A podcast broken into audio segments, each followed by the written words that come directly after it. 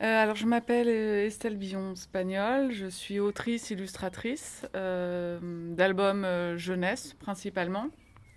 j'ai 44 ans, j'habite à Paris et puis j'ai un fils qui est au CE1.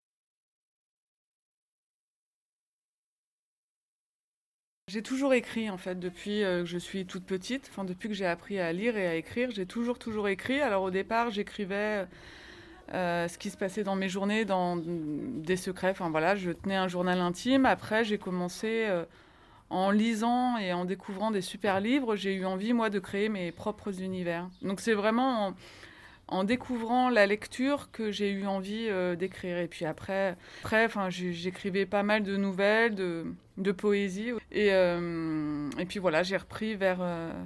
À 30 ans, j'ai repris l'écriture et le dessin vraiment pour, en, me disant que j'allais en faire mon métier. Parce que c'est pas mon métier premier, en fait. Avant, j'étais... Avant, j'étais dans la police. Et, et donc, voilà, il m'a fallu du temps pour me dire que l'écriture pouvait que je pouvais publier certains, certains livres, certains écrits, du moins.